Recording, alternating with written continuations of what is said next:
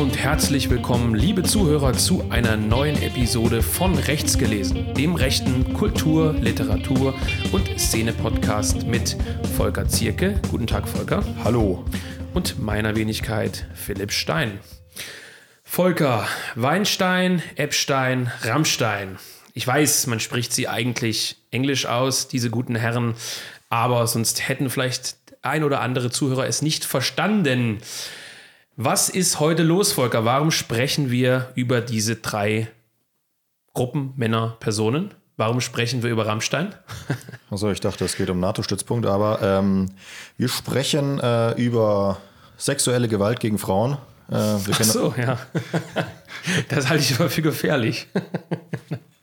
ja, äh, wichtiges Thema. Wir wollen auf jeden Fall ein bisschen Awareness äh, schüren, auch ähm, in unserer Zuhörerschaft, die ja. ebenso divers aufgestellt ist wie die von anderen Podcasts. Und äh, weil uns natürlich die Band Rammstein äh, am Herzen liegt. Ist das so? Ähm, ja, jetzt nicht auf sexuelle Weise, sondern musikalisch gesehen, aber mhm. ähm, finde ich ein interessantes Thema. Äh, wir sind ja sozusagen ein Feuilleton-Podcast, müssen natürlich ja. auch äh, nicht nur Buchbesprechungen zu toten Franzosen und sowas machen, sondern auch mal gesellschaftliche Themen ansprechen und ähm, das bietet sich in dem Fall, glaube ich, ganz gut an. Deswegen sprechen wir heute über diesen äh, Tom Lindemann, ne?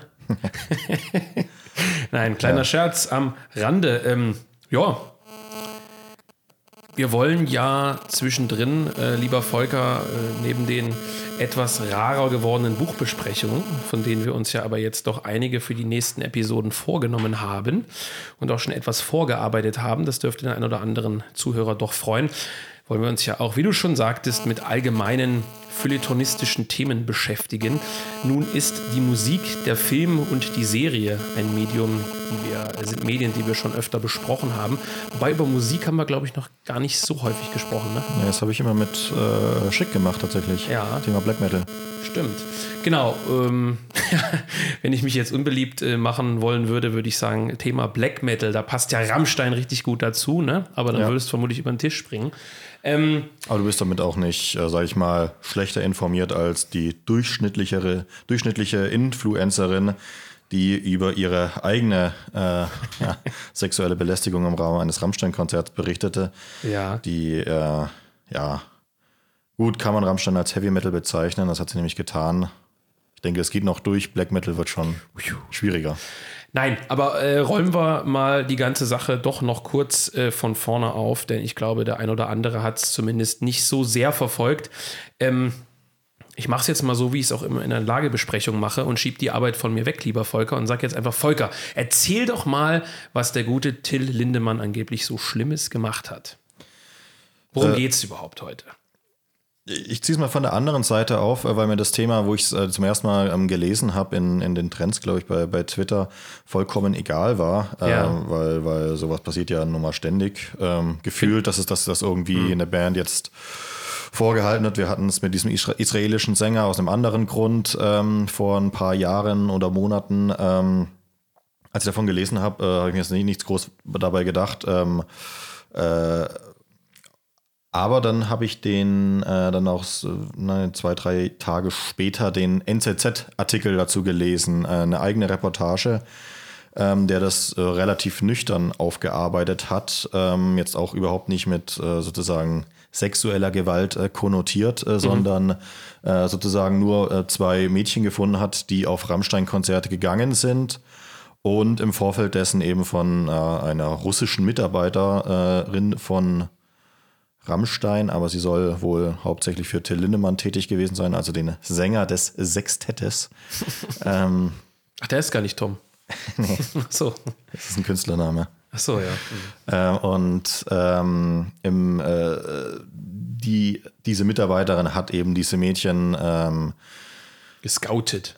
Gescoutet. So sagen, ja. Mhm. ja, in ein äh, also es gibt eine, eine, eine Pre-Show und es gibt mhm. eine äh, und eine Afterparty. Also mhm. ähm, eine, sie haben schon vor dem Konzert ähm, jeweils, das eine war, glaube ich, ähm, in, in Klagenfurt, das andere irgendwo in, in, in der BRD, ähm, haben sie die Band getroffen. Ähm, lustigerweise da schon, äh, das eine Mädchen war gar kein Rammstein-Fan, mhm. sondern wurde auf Instagram, glaube ich, gescoutet von dieser Ach ja. Frau.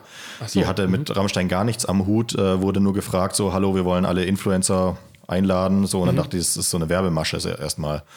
Und ähm, ja, äh, es gibt dann eben so eine Art hm, Bereich, äh, der noch vor der vor der Bühne ist direkt, ähm, wo auch keine Getränke konsumiert werden dürfen, weil wegen den, der Feuershow von Rammstein da äh, Flammengefahr ist. Ähm, und können halt dieses Konzert von dort aus äh, beobachten. Und nach der Show gibt es dann auch mal so eine Afterparty, wie man das ja sich denkt von äh, zünftigen Rockstars. Und ähm, da äh, erzählte die eine, ich glaube, sie wird im Artikel Diana genannt, dass es zu einem Kuss gekommen sein soll. und äh, schreibt aber eben auch, dass es, ähm, äh, naja, äh, von ihr ausgegangen sein soll. So, aber das ist ja nicht der eigentliche Anstoß ähm, sozusagen, sondern eigentlich, dass eine Irin davon vor diesem NZZ-Artikel davon berichtet hat, dass äh, dieser Ablauf genauso passiert ist, nur dass ähm, sie irgendwas wohl ins Getränk gemixt haben, bekommen haben soll, äh, ausgenockt äh, war. Also so K.O.-Tropfen mäßig. Ja, ja. Und äh, am nächsten Morgen mit äh, ja, Verletzungen wieder aufgewacht ist und einem Filmriss und ähm, eigentlich äh, jung europatypisch, ne? man kennt das nicht. Und ähm, Aber wie, wie wusste sie denn, wenn sie einen Filmriss hatte, was passiert ist? Um Tja. damit in die Öffentlichkeit zu gehen? Ähm, gute Frage. Wie gesagt, ich habe auch diesen, äh, ähm, das auch von der Iren eben, wie gesagt, nicht verfolgt, was Stein des Anstoßes war, weil es mich nicht wirklich interessiert hat, tatsächlich. Ähm, ja. Ähm, fest, äh, Fakt ist, dass sich dann halt eben weitere Frauen gemeldet haben, denen ähnliches passiert sein soll.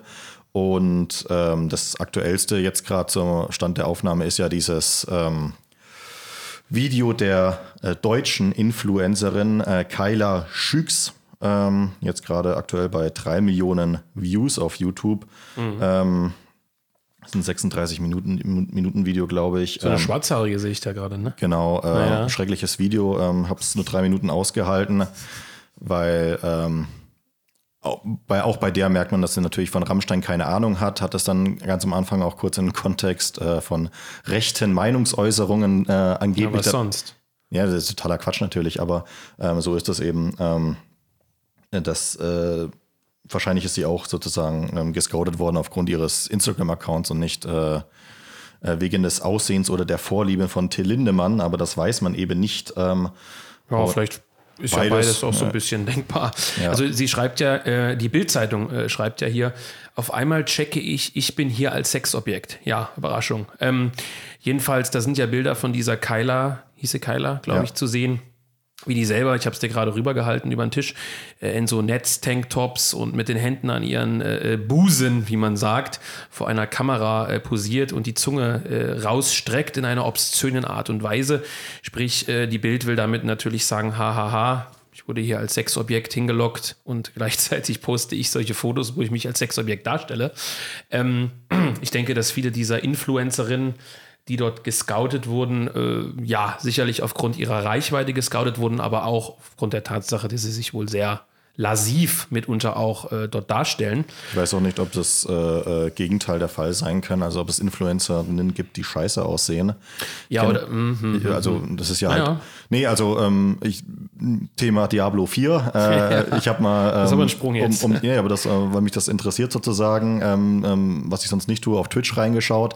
Da werden ja ganz viele Streams von Diablo 4 vorgeschlagen von Influencerinnen. Das ist jetzt Ja. so meine äh, anekdotische Feldstudie und festgestellt, dass fast alle Frauen, die das Spiel spielen, äh, einen Ausschnitt tragen. ja, halb nackt teilweise auch, ne? Es gibt wieder böse Kommentare dafür, aber ähm, äh, ja, es ist halt ein, ein Vermarktungskonzept, behaupte ich. Ja, ich meine, jetzt Ich will es aber auch nicht runterspielen. Nein, nein, dazu wir, wir werden ja auf das vermeintliche Runterspielen oder tatsächliche Runterspielen auch noch zu sprechen kommen, denn man kommt ja um das Thema jetzt hier nicht drum herum. Aber äh, ganz klar ist ja, äh, ob nun die Frauen selber schuld sind oder die Gesellschaft oder was auch immer, unterm Strich ist es natürlich erstmal so, wenn du auf den Instagram-Account irgendeiner beliebigen Frau kommst, äh, TikTok lasse ich jetzt mal außen vor, weil ich da nicht unterwegs bin, aber bei Instagram eben schon mit dem Jung Europa-Account und dann guckst du, Ach, du bist es. ja, ja, teilweise auch andere.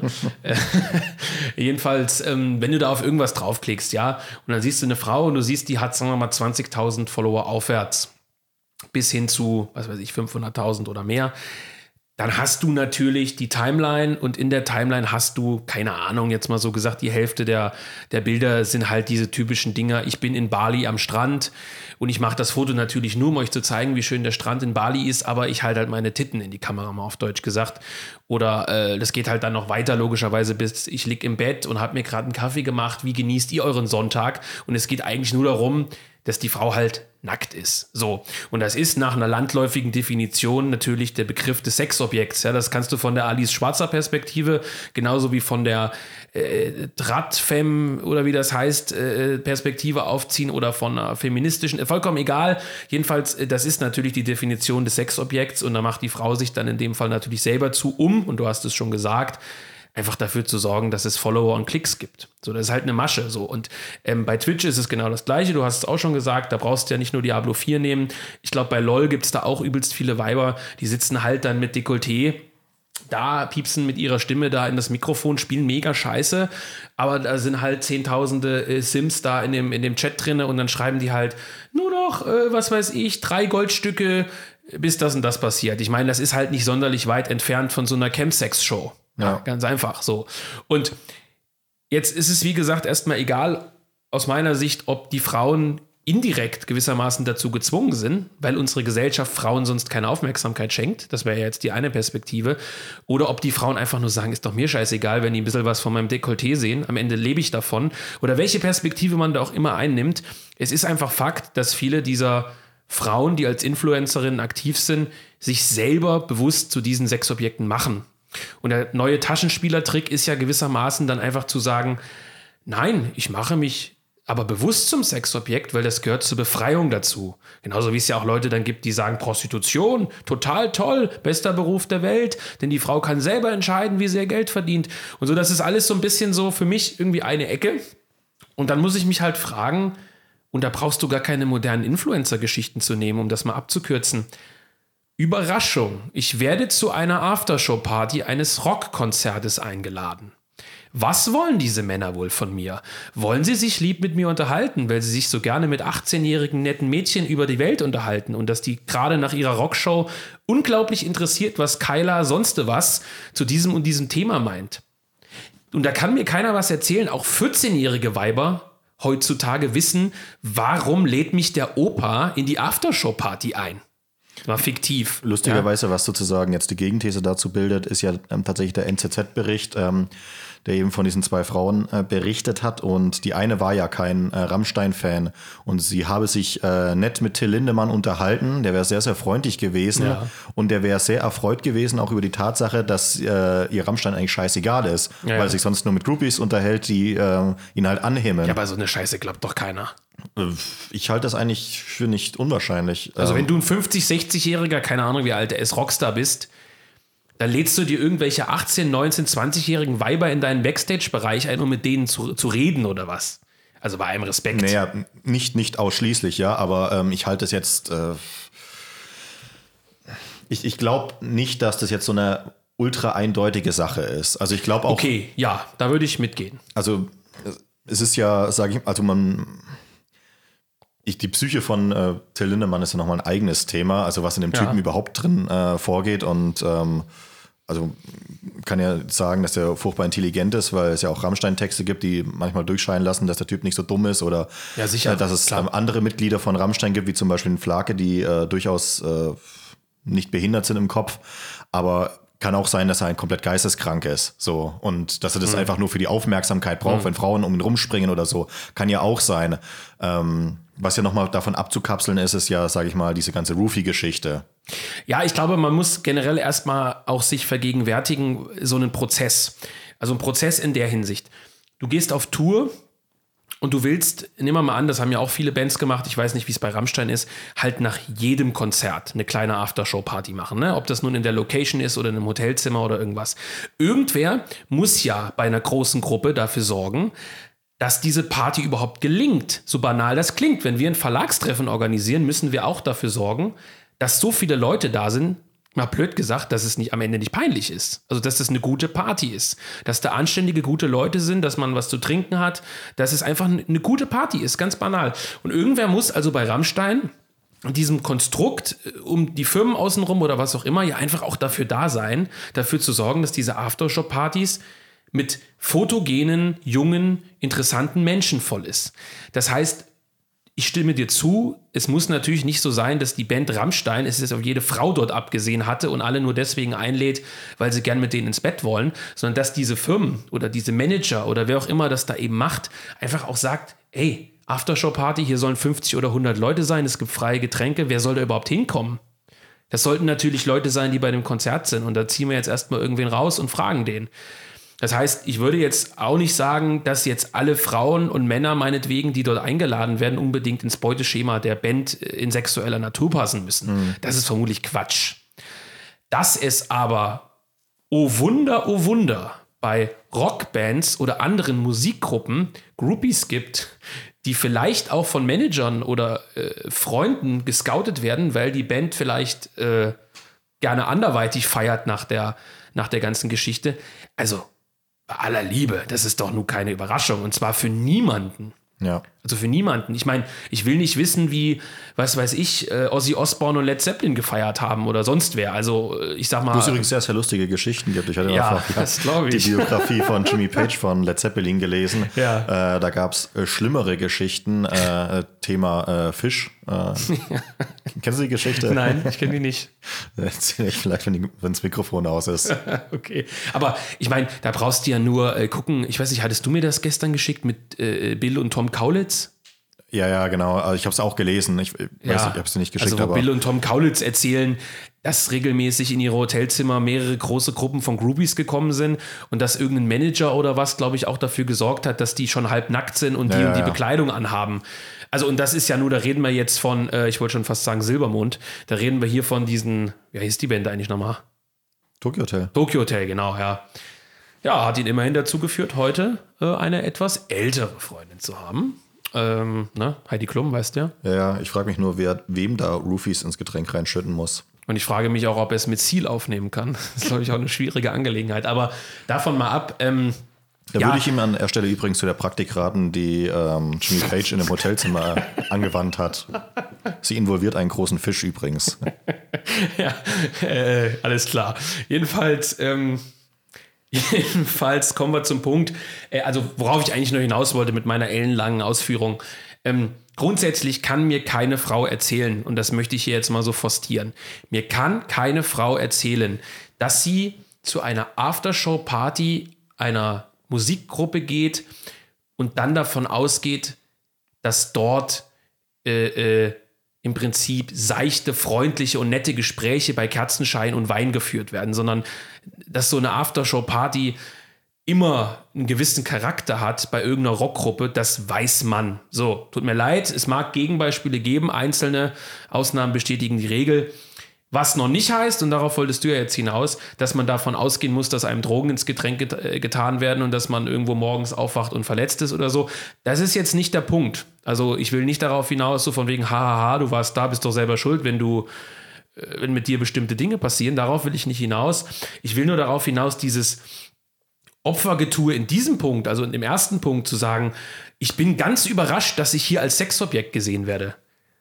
Das halte ich für Schwachsinn. Das halte ich einfach für Schwachsinn. Ich finde es auch ganz, ganz äh, schlimm sozusagen bei dieser ganzen Debatte, dass von beiden Seiten, also sozusagen von, von Groupie-Seite, aber auch von Influencer-Seite, auch eigenkritisch nicht anerkannt wird, wie dieses, diese Machtstrukturen im, im, im Spätkapitalismus, ich mache jetzt hier sozusagen den, den Wolfgang M. Schmidt-Move, ja. das auf eine höhere Ebene zu stellen und ähm, irgendwas mit Marx rein zu ähm, philosophieren.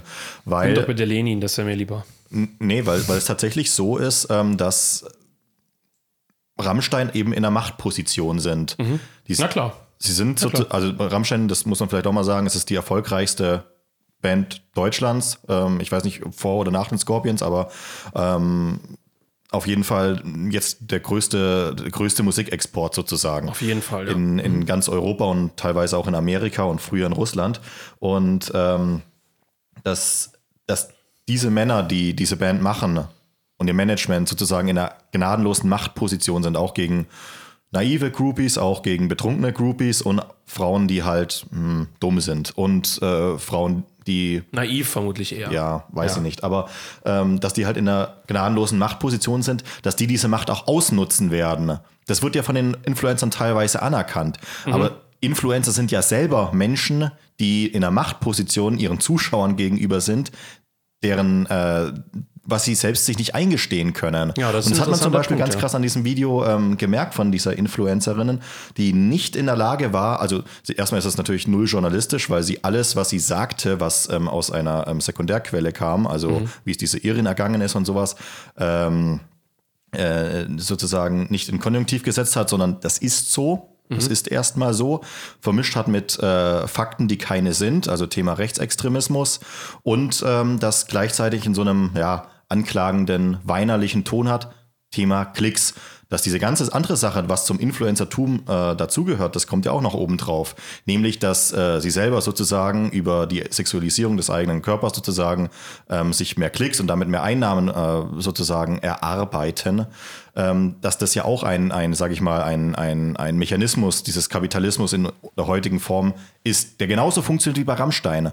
Ja, das und, ist die Aufmerksamkeitsökonomie am Ende. Und, und, ne? und also Rammstein also. sind ja sozusagen die, die, die Könige dieses, dieser Aufmerksamkeitsökonomie, äh, ja. Äh, die ja, die ja jahrzehntelang erst über diesen, ja, sag ich mal, diesen ja, äh, Fetisch, äh, Fetischtexte und, und, und Gewalt und äh, bla bla bla ähm, mhm. ähm, versucht haben, aufmerksam zu generieren. Sie hatten ja schon beim ersten Album diesen äh, so eine so Art Hype äh, generiert, äh, weil sie als, sich als Übermenschen dargestellt hätten mhm. und mhm ähm, in Heirate mich äh, dreimal heil gerufen wurde, mhm. angeblich. Und ähm, das äh, äh, dann später noch auf die äh, Spitze ähm, gestellt wurde. Dann kam mein Land und äh, ja. am letzten ja. natürlich Deutschland mit der KZ-Anspielung und sowas. Ja, das, mit der schwarzen. Genau, dass, so dass, dass ähm, die Leute sich kaputt geschrieben haben, wie das jetzt zu interpretieren ähm, sei, aber dass es einfach nur ein Spiel mit Aufmerksamkeit ist, mit, mit äh, wie generiere ich Aufmerksamkeit, die wiederum zu Klicks führen, die ja. wiederum zu Verkäufen führen. Ja, so hatten wir es ja auch bei Kracht. Auf ja. eine andere Art natürlich, auf eine andere Art, aber da haben wir auch darüber gesprochen, dass er natürlich durch seine Art der Interviewführung, sei es nun tatsächlich sein richtiger Charakter oder sei es eine Kunstfigur und so weiter, natürlich auch diese, diese Aufmerksamkeitsökonomie des Kapitalismus, Spätkapitalismus durchblickt und gnadenlos für sich ausnutzt und sich genau wie Rammstein am Ende darüber auch noch wieder lustig macht. Ja. Also das, ist, das gehört ja alles dazu, das zu durchschauen, dass man die Provokation ja nutzt, um daraus Verkäufe zu ziehen und sich dann im Endeffekt noch als Königsdisziplin über die Leute lustig zu machen durch ein Lied oder durch ein Buch. Ähm, über die Leute, die so blöd sind, wegen der Aufmerksamkeitsökonomie zuzugreifen. Und dann sind wir wieder die Typen, die sagen, oh, ist das schlau, über das Witze machen über die Aufmerksamkeitsökonomie auch wieder Aufmerksamkeitsökonomie zu erzeugen und Bücher zu kaufen oder Lieder. Es ist ein Kreislauf. Du willst also sagen, dass der ganze ähm, Prozess sozusagen von Till Lindemann inszeniert worden war, um Aufmerksamkeit Nein, das, auf die nächsten Konzerte. Das glaube ich nicht, wäre aber ein geiler Move. Denn just in diesem Moment beginnt ja die neue Europatour von Rammstein. Ich weiß nicht, ja? ob du wusstest, ja. Nein, wusste ich nicht. Ja, also, wir spielen ja jetzt in München oder so.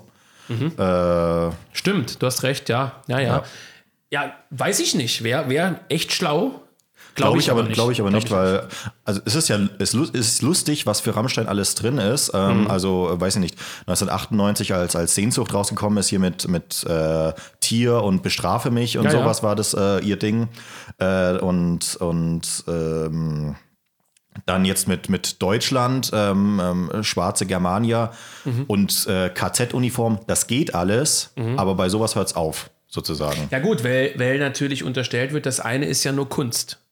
Das andere nicht. Ne? Gut, wenn es nicht Rammstein wäre, sondern äh, auch ein Klassiker Leibach, äh, dann würden alle sagen, es ist Kunst. Weil Leibach nicht so dumm sind wie Rammstein, aber ähm, ja. dass Rammstein so dumm agieren, liegt ja daran, dass sie, dass sie Deutsche sind sozusagen und weil es bei den Deutschen funktioniert. Ja, also ist, also grundsätzlich, wenn ich mir nicht vorstellen könnte, dass gewisse Dinge durchaus passieren, auch im Umfeld von, von Rammstein, ohne das jetzt äh, als Anklage zu meinen, weil ich weiß nicht, ob es passiert ist, aber dass solche Roofy-Geschichten und so einen äh, unter Drogen setzen gegen den Willen, wenn ich nicht äh, mir vorstellen könnte, dass es sowas in diesem Umfeld auch gibt, dann würde ich sagen, das Ding ist sowieso ausgedacht von den Influencerinnen. Ähm, man muss ja vorsichtig sein. Bei diesem ganzen Thema muss man vorsichtig sein, weil natürlich gibt es häusliche Gewalt, natürlich gibt es Vergewaltigung, natürlich gibt es Missbrauch. Äh, nicht nur im, im, im, Bereich gegen Minderjährige, was ja sowieso absolut krank ist, aber auch gegen, gegen erwachsene Frauen und so. Deswegen ich meine damit erstmal so als, als, als, wir brauchen eigentlich in dieser Sendung keine Disclaimer, ja, aber ich sag's trotzdem nochmal dazu, weil sowas wird ja immer auch einen falschen Hals bekommen. Sowas gibt's alles, deswegen muss man bei gewissen Dingen immer vorsichtig sein. Aber, und deswegen jetzt das große Aber, es ist eben auch so, dass der jeder Strafrechtsanwalt sagen wird, ein nicht unerheblicher Teil der Anklagen wegen Vergewaltigung oder zumindest sagen wir mal Anzeigen oder häuslicher Gewalt halt durchaus auch einfach Mist sind. Also es ist, ist, jetzt kein, äh, ne, das, das sind Dinge, die, die, die sind halt so. Das sind irgendwelche Rachefeldzüge und so weiter und so fort. Sowas gibt es eben auch und das nicht zu kleinen Teilen. Und da kommen wir jetzt zu einem ganz banalen Punkt eigentlich. Im Showbiz, sage ich jetzt mal, da wo Leute Geld und Macht haben, du hast es gesagt, werden Leute auch schnell zu Fall gebracht. Es gibt halt irgendwelche kranken Hollywood-Freaks, die wirklich irgendwelche Leute ausnutzen und sich dann außergerichtlich mit denen einigen, damit sowas nie an die Öffentlichkeit kommt und, und denen Geld sowieso egal ist. Aber es gibt natürlich auch in diesem Hollywood-Bereich, und in dem ist jetzt Rammstein nicht, aber in diesem ganzen ähm, äh, Promi-Bereich, auch einfach solche Weiber, die sich vielleicht an die Leute ranschmeißen, irgendwie ein Selfie machen, wie sie dem Lindemann am Hals hängen und später behaupten, der hat mich vergewaltigt. Könnte ich mir vorstellen. Und dann sagen, hör zu, Kollege, entweder du bezahlst die Summe und wir schweigen, oder beispielsweise, ich mache ja jetzt einen fetten Skandal draus und habe einfach 100.000 Abos mehr. Und deswegen sage ich, wenn ich mir nicht vorstellen könnte, dass sowas im Umfeld von Rammstein möglicherweise auch denkbar ist, dann würde ich mich weit aus dem Fenster lehnen und sagen, ich könnte mir zu 100% vorstellen, dass das ein abgekadertes Spiel von ein, zwei Weibern ist und die anderen hängen sich halt mit rein. Die sagen, ich war mal auf so einer Party, ich wurde da auch mal eingeladen, da hat er mir einen Arsch gefasst oder was und das war ganz schlimm und jetzt erzähle ich meine Story. Ich würde ich würd auch sagen, dass das... Ähm also ich halte es für relativ gesichert, dass es solche äh, Einladungen und Partys auf jeden Fall gegeben hat. Denk Was aber da passiert ja. ist und in welchem strafrechtlich relevanten Rahmen, ja. das ja. Ähm, bewerten wir sozusagen nicht, weil wir es nicht, nicht können. Das ist mir auch egal, auf Deutsch aber, gesagt. Ja, was, was ich halt eben das Schlimme daran finde, ähm, ist, dass ähm, die Leute die Systemfrage daran anschließend nicht stellen. Mhm. So die, die, was ich vorhin gemeint hatte, die, die sagen, dass es so ist und versuchen das dann ähm, ähm, groß zu skandalisieren, um ja. noch mehr Klicks zu bekommen. Ja, ja. Ob, ob, ob da ein Motiv dahinter steckt oder nicht. Aber dieses System dahinter wird ja nicht verstanden. Warum dieses Machtsystem, dieses Machtgefälle bei Rammstein so ist, wie es ist. Ja gut, aber was sagen die Weiber denn? Die sagen doch, ich mache meine Story nicht öffentlich wegen der Klicks. Oder sie sagen, ich brauche die Reichweite, damit andere Frauen vor sowas gewarnt werden ja. und wir eine Debatte darüber führen können, dass Musikgruppen ihre Macht sozusagen ausnutzen gegenüber wehrlosen Frauen, die nicht wissen, was, was ihnen blüht. So. Ja. Das ist natürlich Quatsch. Das ist Quatsch, ja. So. Wir führen darüber ja keine Debatte. Es werden irgendwelche bekloppten FAZ und NZZ und süddeutsche Artikel und Taz und sowas geschrieben. Und in zwei Wochen interessiert es kein Schwein mehr und die ganzen Leute rennen trotzdem aufs Konzert. Das ist doch alles eine das ist wirklich die Empörungsindustrie. Das interessiert am Ende bei der FAZ und bei der Taz am Ende vermutlich die Redakteure auch, einen, auf Deutsch gesagt, einen feuchten Kehricht. Das ist einfach nur Empörungsindustrie. Die Zeitung weiß, es bringt Aufrufe. Ja. Wie, wie reagiert der Verlag Kiepenheuer und Witsch? Mhm. Ja, Kiwi. Der Verlag, bei dem Till Lindemann ein Buch veröffentlicht hat. Wir, wir machen das Podcast-Thema ja auch nur, weil wir wissen, dass es Klicks bringt. Auch. Aber das Gute ist, äh, der Podcast ist nicht monetarisiert. Auch. Wir haben, äh, wir haben gesagt, wir müssen äh, das Thema jetzt machen, weil es jetzt aktuell ist. Das stimmt, das haben wir gesagt.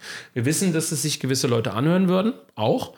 Aber wir machen es auch, weil das ja durchaus ein, ein, ein, spannendes Thema ist. Also schon. Äh, wir, ja, also schließen wir das ab. Also schließen wir den Punkt mal ab. Schließen wir nicht den Podcast ab, schließen wir den Punkt ab. Ich glaube, wir können festhalten, dass wir beide der Meinung sind, dass wir uns beide einig sind, dass es vermutlich anrüchige Einladungen von Musikgruppen gegenüber jungen Frauen gibt.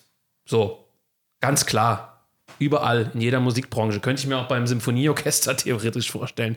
Äh, Gibt es beim Sport vermutlich genauso wie bei Musik, bei allen mhm. anderen äh, Dingen. Und dass es durchaus sein kann, dass auch bei den Rammstein-Konzerten Leute tatsächlich unter Drogen gesetzt wurden und so, auch das ist möglich. Wir wissen es nicht. Keine Ahnung. Kann sein. Das ist, glaube ich, Das ist so. Das ist, das ist einfach festzustellen. Kann sein. Das muss, am Ende muss es ein Gericht entscheiden. Ne? Ja. Nicht die Öffentlichkeit. So. Äh, Fakt ist, was ist das, was ist das Interessante daran? Und da hast du ja, da hast du ja schon den entscheidenden Punkt mal gemacht, unabhängig dieser Empörungsindustrie und dieser Aufmerksamkeitsökonomie und dieser Verlogenheit dieser Influencerinnen, die den ganzen Scheiß wiederum auch nur nutzen, um sich selber bekannter zu machen, ist ja auch dieses Thema ähm, A, Machtgefälle und B, auch das Spielen mit dieser Empörungsindustrie. Das finde Ja. ich bei Rammstein sehr, sehr interessant. Vor allem, weil das ja auch so ein bisschen in den Bereich äh, rechts tatsächlich reingeht. Also die haben ja auch mit diesem, genau wie Christian Kracht logischerweise, äh, die, die wissen beide, dass auch diese Anspielung in Richtung Nationalismus, Nationalstolz, Stichwort Stolzmonat und Co., äh, mittlerweile größere Aufreger sind als irgendwelche Fetischshows mit Hunden und Tieren oder was weiß ich, irgendwelchen Männern und Frauen zu machen, ne? Ja, zumindest hierzulande. Zumindest hierzulande, ja. Ja.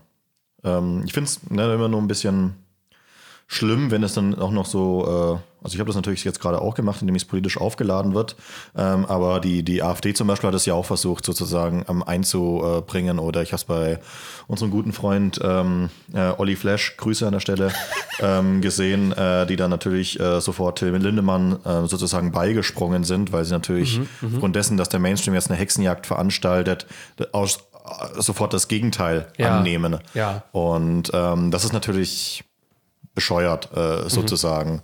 Man müsste sich eher fragen, warum äh, uns Deutsche jetzt äh, ähm, so ein, ja, ich sag mal, Nationalsymbol wie Rammstein mehr beschäftigt als diese ganze äh, Epstein-Geschichte, die, denke ich, unabhängig davon, was jetzt bei Rammstein im Raum steht, äh, größer und schlimmer angelegt äh, war, äh, sicher, auch, ja. auch was das Industrielle sozusagen betrifft und, und wer da alles mit involviert ist. Aber es hat im Endeffekt den Mainstream keine Sau gejuckt. Also Ja, der, ja. ich habe es gesehen bei der Influencerin, natürlich der erste, der kommentiert hat oder, oder zumindest hoch gerankt war der Kommentar, keine Ahnung, war Rezo, äh, blauhaariger Freund. Ähm, der hat, glaube ich, kein Video zu Epstein gemacht. Der macht auch keine äh, Videos zum prinzipiellen Problem äh, des Spätkapitalismus.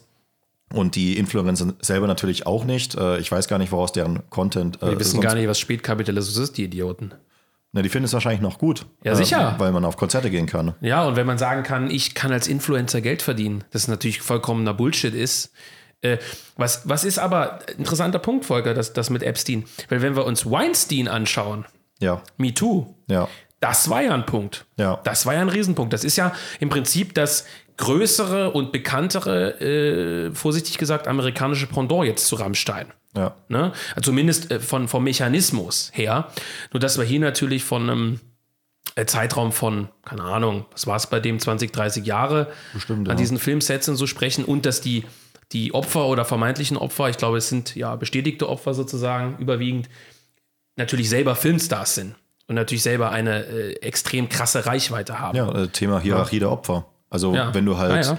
ein 13-jähriges Mädchen irgendwo aus der Gosse bist, das halt in Florida oder sonst wo äh, äh, von Epstein oder seiner Tante da eingeladen wirst, dann hast du halt keine Lobby. Ja. Und als, äh, äh, als, als Schauspielerin natürlich schon. Und ähm, man muss jetzt nicht so weit denken, um zu sagen, dass Influencer eine weitaus wichtigere Rolle spielen als viele Schauspieler heutzutage, weil Mhm.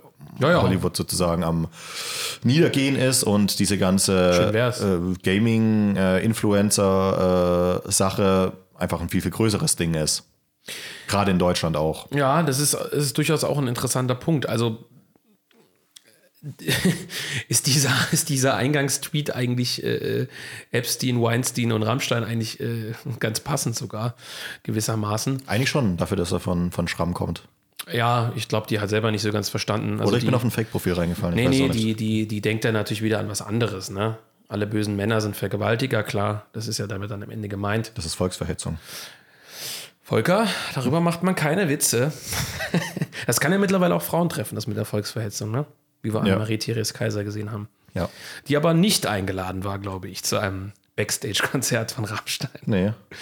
Ja, ähm, gut, sprechen wir aber doch noch mal über einen anderen interessanten Punkt, weil das wird jetzt, äh, das wird nämlich die nächste Frage vieler äh, Zuhörer, glaube ich, sein. Was ist eigentlich dein Lieblings-Rammstein-Album? Ja, gerne. Äh, Ja, äh, genau zu diesem Punkt wollte ich nämlich kommen. Was halten wir überhaupt von Rammstein? Ich meine, das hat natürlich nichts mit dem äh, Ursprungsthema jetzt zu tun, aber wir haben den ja, haben das ja sowieso noch als Aufhänger Ja. äh, genommen.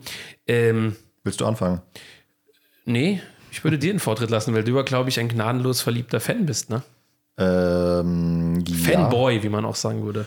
Also ich war von Anfang an, sage ich mal, also ich weiß nicht, das ist relativ spät erst gewesen, wo ich äh, auf Rammstein aufmerksam äh, geworden bin. Das muss so 2004, 2005 rum gewesen sein, vielleicht auch früher. Ähm, auf jeden Fall, wo ich dann richtig in das, äh, sozusagen mich mit Musik ernsthaft beschäftigt hatte, war äh, das bis Rosenrot, ähm, die, die Alben, also die ersten fünf, mhm. ähm, die, ja, mit Ausnahme von Rosenrot alle sehr, sehr, sehr gut sind äh, und die ich auch sehr, sehr gut finde.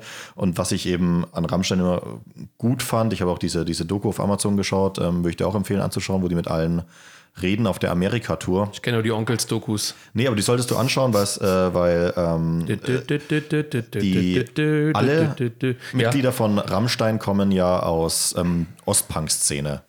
Also die ja. haben im, während ja. der DDR in Punkbands gespielt mhm. und waren in den 90ern auf einer ähm, mit zwei verschiedenen Bands äh, jeweils äh, in, auf Amerika in Tour, äh, auf mhm. Tour. Was, und das haben sie sozusagen mit ihrer aktuellen Amerika-Tour ähm, verwoben in der Doku. Das fand ich ähm, sehr, sehr gut. Und mhm. Rammstein ist auch, glaube ich, die einzige ähm, deutsche Band, ähm, die, nicht die einzige wahrscheinlich, aber die, die größte deutsche Band, die das sozusagen schafft, Musik, Texte und Auftreten ähm, übereinzubringen, ja. wie in einem richtigen Kunstprojekt. Also auch Thema Christian Krach, dass es keine Unterscheidung zwischen dem Autoren, dem Erzähler und äh, den erzählenden Figuren gibt, sozusagen, mhm. oder den, den, den handelnden Figuren in den Romanen, dass es da einfach ähm, sozusagen ein einheitliches Bild gibt, das sozusagen dieser künstlerischen äh, Perspektive untergeordnet äh, wird. Leibach zum Beispiel, das, die, das ist ja eine Band, die sehr, sehr oft mit Rammstein verglichen wird, weil die auch so einen Industrial-Ansatz haben und, ja. und so dann, sag ich mal, ähm, äh, weit über das Musikalische rausgeht, sondern auch immer sozusagen die Auftritte, äh, also die Bühnenauftritte ähm, mit in, einbezogen hat und auch die Aussagen der, der, der Band in Interviews immer darauf abgestimmt waren, was in den Texten auch sich widerspiegelt. Und das, das hat Rammstein immer gemacht. Und das fand ich immer, immer sehr, sehr gut. Wovon man, das natürlich, wovon man das natürlich trennen muss, ist, dass die eigentliche Aussage von Rammstein halt unfassbar stumpf ist, mhm. weil die halt auch sagen, gut, das Deutsche ist halt massiv stumpf. Aber die sagen halt, das ist halt das stumpfe Teutonische, deswegen machen wir solche Riffs, mhm. die die eigentlich alle scheiße finden übrigens. Ähm, Meinst du wirklich, ja. dass die über 20 Jahre oder was Musik spielen, die ihnen nicht gefällt? Also ich, aus, Grund, aus Gründen so einer künstlerischen Identität? Ja, was heißt Scheiße erfinden, aber die Leute, also ähm, der, die beiden Gitarristen, die spielen halt ja, ja. Das ist auf einem Drop-D-Tuning, die halten einfach den Finger hin und gut ist und das halt, mhm. halt runtergerattert. Das ist ja zum Beispiel, also was ich sagen will, ist, gut, ähm, das künstlerische, individuelle Können der äh, Musiker umfasst mehr, als sie was bei Rammstein ja, spielen. Ja, gut, aber, aber das ist ja, das ist doch bei der meisten erfolgreichen Musik so, oder? Also ich meine, wie, wie, wie, wie, wie oft hast du heute noch Musiker, ich nehme jetzt mal ein banales Beispiel, sowas wie Eric Clapton oder so, die wirklich geniale Gitarristen sind und die das teilweise in ihren Liedern auch wirklich dann erfolgreichen Liedern teilweise dann auch dementsprechend, ich sag mal, demonstrieren beziehungsweise äh, wirklich auch anwenden. Das meiste, was Erfolg, ich würde jetzt nicht ausschließen, dass so ein Tom Kaulitz oder so auch womöglich ein sehr guter, äh, äh, was ist der, glaube Bassist oder so, ne? Ich glaub, nee, der ist Gitarrist. Ist das der Gitarrist? Ja, ja stimmt. Dass der, dass der, Georg ist, glaube ich, der. Dass, der, dass, der dass der möglicherweise ein, ein äh, sehr guter Gitarrist ist, Mag ja auch sein, aber das, was halt gespielt wird, ist halt das, was sich verkauft. Naja, ähm, ich glaube, jede Band, vielleicht auch jeder Künstler an sich, ähm, steht äh, irgendwann in, seiner, äh, in seinem Werdegang an, an einem Wendepunkt, an dem er sich entscheiden kann, ähm, ob er seine zukünftigen Werke mehr an, äh, auf die Breite der Masse äh, sozusagen ausrichtet oder ob er einen künstlerischen äh, Weg geht. Das ist zum Beispiel Richie Blackmore bei, bei Rainbow äh, so gewesen. Äh, äh, Thema äh, Since You've Been Gone. Mhm. Ähm, so, so ein Klassiker, der, der nach einer sehr progressiven Phase, sag ich mal, gekommen ist. Ähm, oder, oder es gibt tausend. Deswegen bist du gegen Nothing Else Matters, ja? Äh, ja, auch. ja, stimmt, gutes Beispiel. Ich eigentlich. weiß, das, ist, eigentlich ja, sehr, sehr ist, das ist eigentlich das klassische Beispiel, ja. wo sich immer die Metallica-Fans dann in die Haare bekommen. Ja, es ist ja. ein gutes Beispiel mit dem, mit dem äh, schwarzen Album sozusagen von, genau. von Metallica, ähm, wo man sich eben entscheiden muss, wie man jetzt weiter ähm, vorgeht. Und ähm, Metallica ist deswegen ein gutes Beispiel, weil ja erst die Rückkehr zum klassischen Metal eigentlich diesen ganzen kapitalistischen Aspekt erst sozusagen richtig sie zur großen Band erhoben hat. Ja. Also ähm, die Alben Load and Reload, die ja sehr Mainstream ausgerichtet waren, waren ja wesentlich erfolgloser als äh, die aktuellen zum Beispiel, denke ich. Ja. Oder, oder eben die aus der klassischen Phase. Ähm, das liegt aber an einer neuen Phase, die der Kapitalismus gerade eingenommen hat. Und zwar? Nämlich, ähm, dass der, der Kapitalismus konservativ geworden ist. Du meinst sowas wie Etsy und Co., ja? Was? Naja, im Prinzip, dass der Kapitalismus im Grunde genommen anfängt, äh, Dinge, die eigentlich nicht zu ihm passen, sozusagen zu kapitalisieren. Naja, also Zum Beispiel ha- handwerklich selbst hergestellte Dinge. Deswegen Etsy, das ist doch Ja. diese Plattform, wo Ja, du so ja, dein Zeug verkaufst, handgewobene, äh, was weiß ich, oder handgetöpferte, mundgeblasene Vasen, was eigentlich null zum Kapitalismus passt, weil es davon nur 25 Stück gibt und nicht 3000 oder 300.000, die in der Fabrik in China gefertigt wurden.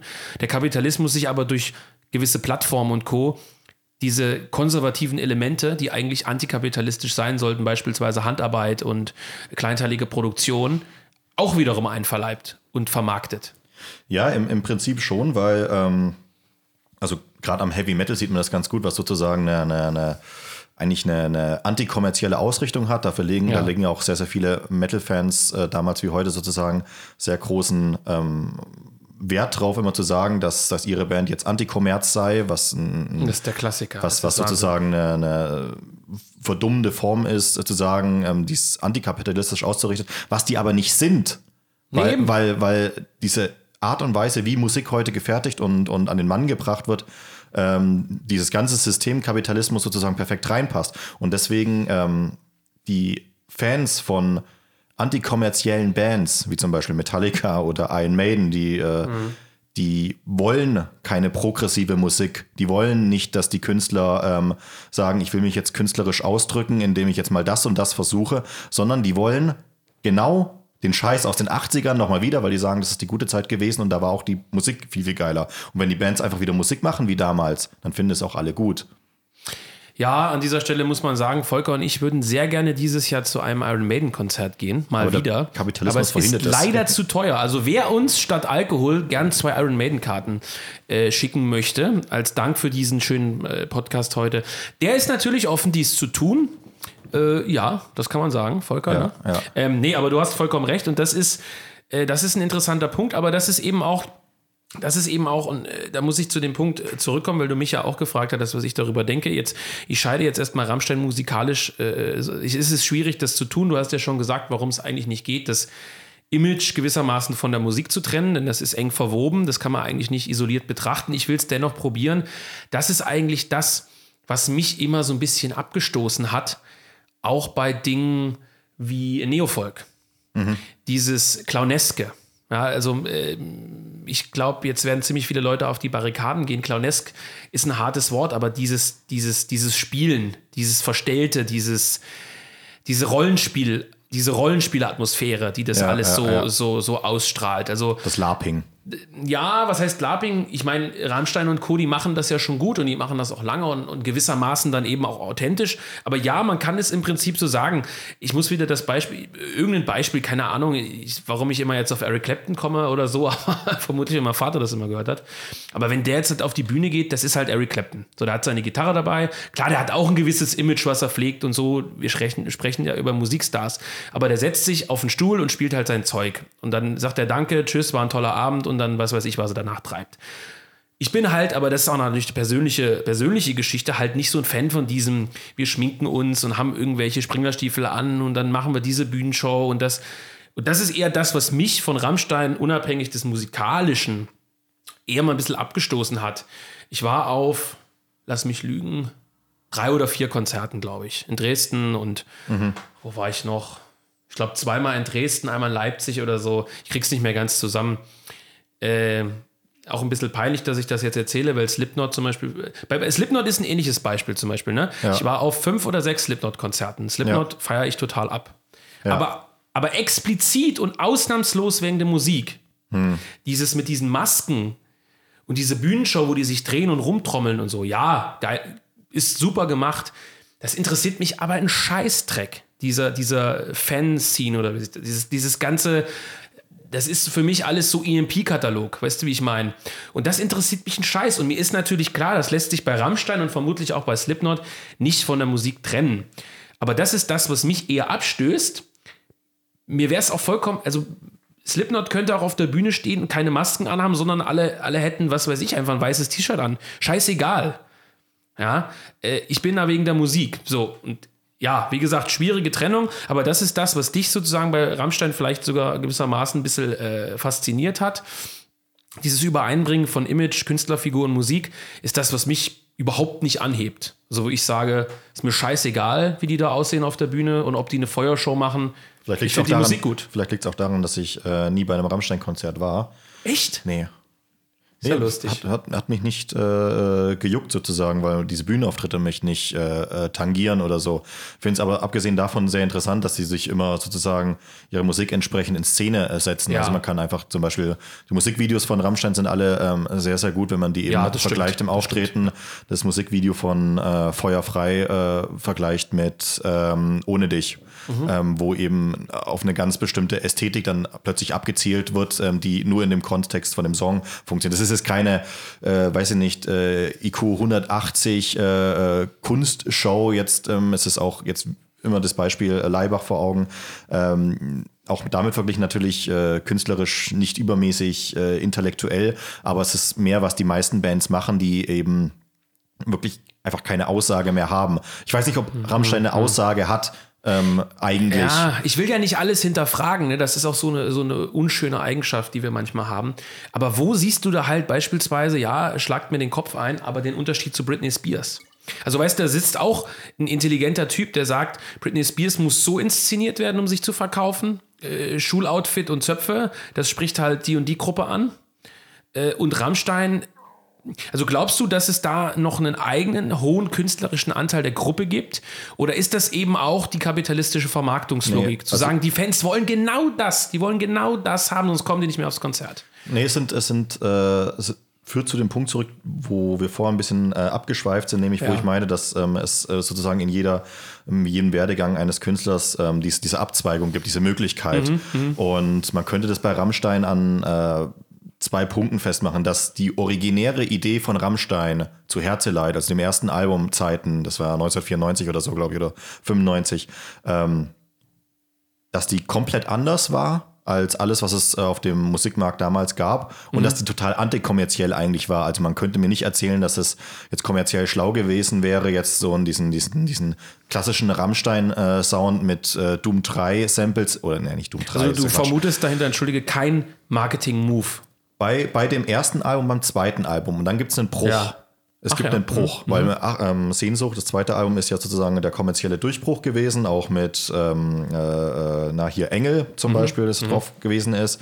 Ähm, ich habe mich auf so vorn ein bisschen eingelesen, schon vor längerem, dass es da auch ähm, innerhalb der Band eine, eine, Spaltung gab, die fast zur Auflösung geführt hatte, wo es hauptsächlich zwischen die Auseinandersetzung zwischen Till Lindemann und äh, Paul Landers, dem Gitarristen, äh, geben, die auch jeweils übrigens die Triebfedern ihrer Ostbands gewesen sind, hauptsächlich Paul Landers. Und, Zwei Macher, wie man manchmal so schön sagt. Ja, und äh, danach ähm, kann man eben erkennen, dass es so eine Art ähm, Schema Rammstein gibt. Und das haben sie eben auf, auf äh, Mutter, Reise, Reise und Rosenrot fortgesetzt. Und das sind, wie gesagt, die Alben, die ich aus der klassischen Phase kenne und die ich alle auch sehr, sehr, sehr gut finde. Ja. Ähm, die aber erkennen lassen, dass dieses Produkt ein Industrieprodukt ist. Also es gibt mhm. ein, es gibt, und da kann man jetzt sozusagen vom künstlerischen Verfall reden, dass es, dass, dass es ab diesem Zeitpunkt, ab Sehnsucht, ähm, so eine Art äh, äh Niedergang gibt. Aber vielleicht auch erstmal so ein Ausgleich. Das sind jetzt keine schlechten Alben ähm, bis, bis Rosenrot 2005, sondern ähm, es ist einfach nur produziert, es ist gemacht worden. Mhm. Nur mit einem neuen Ansatz, aber es ist jetzt nicht. Ähm, Schema F so ein bisschen. Ja. Und ab dann gibt es ja nochmal, ähm, haben, glaube ich, drei Jahre Pause, nachdem es äh, irgendwie fast alle zwei Jahre ein Album gab, haben sie sich Zeit genommen für Liebe ist für alle da. Mhm. Und sozusagen, da bin ich dann auch ausgestiegen. Ähm, die Alben, auch bis äh, das, das neue Album habe ich ein Lied von gehört, ähm, sind nicht mehr auf dem Niveau der Vorgänger, aber ich glaube, dass sich die Mitglieder von Rammstein schon zu dem Zeitpunkt klar gewesen, sich vergegenwärtigt haben, was sie da machen. Es gibt zwei Mhm. Möglichkeiten, entweder sie lösen die Band auf oder sie machen das weiter und Zu, zu Tode reiten praktisch. ja, nicht ganz, weil die natürlich sozusagen auch zu schlau dafür sind, sozusagen das einfach nur ähm, äh, tot zu reiten, sondern sie machen das ja immer noch mit diesen, immer noch mit dem Versuch, immer wieder ähm, äh, zu provozieren, ähm, teilweise natürlich auch äh, sozusagen Vorhersagen, was jetzt möglicherweise wieder ähm, ein Angriffspunkt sein könnte, was, wo man mit den Mainstream sozusagen sticheln kann, also Thema äh, ähm, Deutschland, aber eben auch unverhohlen äh, über so eine Metaebene mitgeteilt wird, dass das, was die Leute hier anhören, Rammstein Massenproduktion ist. Zum Beispiel im, im neuen Album, oder ich weiß nicht, ob es das davor war, Dicke Titten. So, also bitte, das, das, das hätte es auf Sehnsucht nicht gegeben, weil es zu stumpf wäre und Sehnsucht war schon sehr, sehr stumpf. Aber ähm, es ist, es ist wie wenn eine Rammstein-Coverband ein neues Lied im Rammstein-Stil machen müsste. Das würde so klingen, das wäre diese Idee dahinter. Nur, dass die, und da sagen sich die Leute wahrscheinlich auch, ja, wir können doch Rammstein kopieren, wir sind selber Rammsteine. Aber das, das Schlimme ist, dass es ja die meisten nicht interessiert. Natürlich nicht. So, und das, Aber es merkt ja bei Iron Maiden auch keiner. ja, sicher. Und da sind wir ja bei äh, an einem entscheidenden Punkt. Erstens kannst du den Bands das vorwerfen. Jetzt wird nämlich der ein oder andere Zuhörer wird jetzt sagen, ach guck, die zwei, die typischen Meckerer, die den Bands vorwerfen, erfolgreich zu werden. Ja. Das sind doch die Typen aus der Schule, die immer noch eine unbekanntere Band kannten und sobald eine Band erfolgreich war, war sie nicht mehr cool. Ja. Stimmt ja auch ein bisschen. Ähm, also eine ne Musikgruppe spielt natürlich unter anderem auch deswegen, weil sie erfolgreich sein will. Und Erfolg heißt nicht nur Geld, Erfolg heißt auch, mich hö- hören möglichst viele Menschen. Mir kann keiner erzählen, dass ein Künstler lieber, zumindest langfristig lieber, vor 20 Leuten in einem kleinen Club spielt. Das wird dann irgendwann wieder romantisch, ja. Als vor halt, als Arenen zu füllen. Das ist auch der Wunsch jedes Fußballers. Ja, ich glaube, die meisten wollen nicht deswegen große Fußballer werden, weil es so viel Geld gibt. Das ist auch eine sekundäre Geschichte, die eine Rolle spielt. Aber hauptsächlich wollen die halt in diesem Stadion spielen, beispielsweise, wollen im Fernsehen sein. Das heißt, die Gründung einer Musikgruppe ist nicht selten, ich würde sogar sagen sehr oft, auch darauf ausgelegt, genau diesen Weg zu gehen. Und den gehen die Bands dann auch. Und dann kommen eben Leute wie wir und sagen, guck an, jetzt ist nur noch Schema F. Das ist die eine Geschichte. Und die zweite ist, gibt es überhaupt einen anderen Weg? Weil da sind wir wieder in dieser Verwertungsindustrie, da sind wir in dieser Empörungsindustrie, da sind wir in dieser ganzen Frage drinne. Da sind dann Typen wie wir, die sagen, ach guck mal, die machen jetzt was ganz anderes. Plötzlich äh, nehmen die ein Streichorchester mit rein. Das machen die doch nur, um mehr Leute zu erreichen, um wieder mehr zu verkaufen. Ja. Das heißt, du kannst im Prinzip gar nichts mehr tun in dieser Welt, ohne dass dir irgendwer entweder, ohne dass es wer geil findet oder der andere Seite sagt, das ist nur Marketing-Trick. Ja. Na, das ist so eine Grund, Grundskepsis gegen alles. Und ich glaube, der einzige Weg, tatsächlich zu provozieren, nachhaltig wäre ja, wenn Rammstein sagen würde, passt mal auf. Ich meine, sagen ist so eine Sache. Wir meinen das jetzt aber wirklich ernst. Ja. Wir meinen es jetzt mal ernst. Wir äußern uns jetzt mal auf diese und diese Weise. Ob man Fan davon ist, dass sich Musikgruppen politisch, gesellschaftlich äußern, Stichwort Toten Hosen, Ärzte und solche Vollidioten, ähm, das ist ein anderes Thema, ne? Aber, Weiß ich gar nicht. aber Eigentlich ist es ein ähnliches Thema. ja, es- du kannst halt auch wieder sagen, die machen das nur, um was zu verkaufen, ne? Ja, es wäre auch nicht gelogen. Ne, ich glaube, dass es nicht bei jedem so ist, aber bei vielen schon, ja, klar. Ganz schwieriges Thema. Also ich kann das auch nicht auflösen an dem Punkt. Ne? Das dreht sich gewissermaßen auch im Kreis. Also ich wüsste auch nicht, was ich als, als Musikgruppe kannst du natürlich sagen, wir machen immer nur das, worauf wir Bock haben, ob es ankommt oder nicht. Aber wie soll, der, wie soll der Fan das wissen? Ja. Keine Ahnung. Unauflösbar. Aktuell. Toll. Haben wir eigentlich gar nichts gesagt, ne? Tja, ihr könnt euch euer eigenes Bild machen und ein bisschen Karl Marx lesen. Du bist eher Marx-Fan, ja? Nichts davon Glaubst du, gelesen. dass äh, Marx auch äh, Fan von Rammstein gewesen wäre? Ähm, nee. Nee. Okay. Ja, wenn Benedikt Kaiser kein Fan von Rammstein ist, dann kann ja auch Karl Marx keiner sein, oder? Äh, Ich, äh, ähm, hört Benedikt nicht heimlich Rammstein? Glaube ich nicht. Der hört nur, äh, echt, ich sage jetzt nichts dazu. Ja. Es gibt kein Rammstein-Album auf Jugoslawisch. Benni, oh, Jugoslawisch ist keine Stelle. Sprache, das ist Serbisch. So, alles klar, bevor wir jetzt zu viel Quatsch reden. Ja, Volker, war doch ein schöner Wiedereinstand. Ähm, als nächstes sprechen wir, Volker, sprechen wir für die Leute, die es schon mal interessiert. Wir werden sehr bald über das Buch von äh, Kisudis sprechen. Das Mitteleuropa-Buch erschienen im Verlag Antaios, kleines Kaplaken. Wir wollen auch über das andere Kaplaken sprechen. Das wird noch ein bisschen dauern. Äh, Linke Räume heißt es, glaube ich. Äh, ja, glaube. Es wird aber noch ein bisschen dauern. Und wir wollen über noch ein anderes Antaios-Buch sprechen, nämlich die Laternenpfähle. Alles so innerhalb der nächsten Wochen sehr wahrscheinlich. Da wisst ihr schon mal, was auf euch zukommt. Und natürlich über ein neues Jung-Europa-Buch, was noch diese oder Anfang nächste Woche angekündigt wird. Äh, Eigentum und Ordnung von Bruno Wolters, ein neuer Fundamenteband. Ja, so viel an dieser Stelle. Ähm, wir haben äh, Benedikt Kaiser angesprochen. Wer es noch nicht hat, holt euch das neue Buch von Benedikt Kaiser, Konvergenz der Krisen, das erste Buch im Jung Europa Verlag. Wer möchte, schreibt uns in die Kommentare, dass er es signiert oder mit Widmung möchte. Auch das werden wir für unsere treuen Podcast-Hörer natürlich hinbekommen. Volker an dieser Stelle nächstes Mal vielleicht wieder mit einem kühlen Bier. Das haben wir uns ja bei dem Thema jetzt nicht getraut. Ja. ja war vermutlich gleich verklagt worden. Ähm, ja, mach's gut. Bis dann.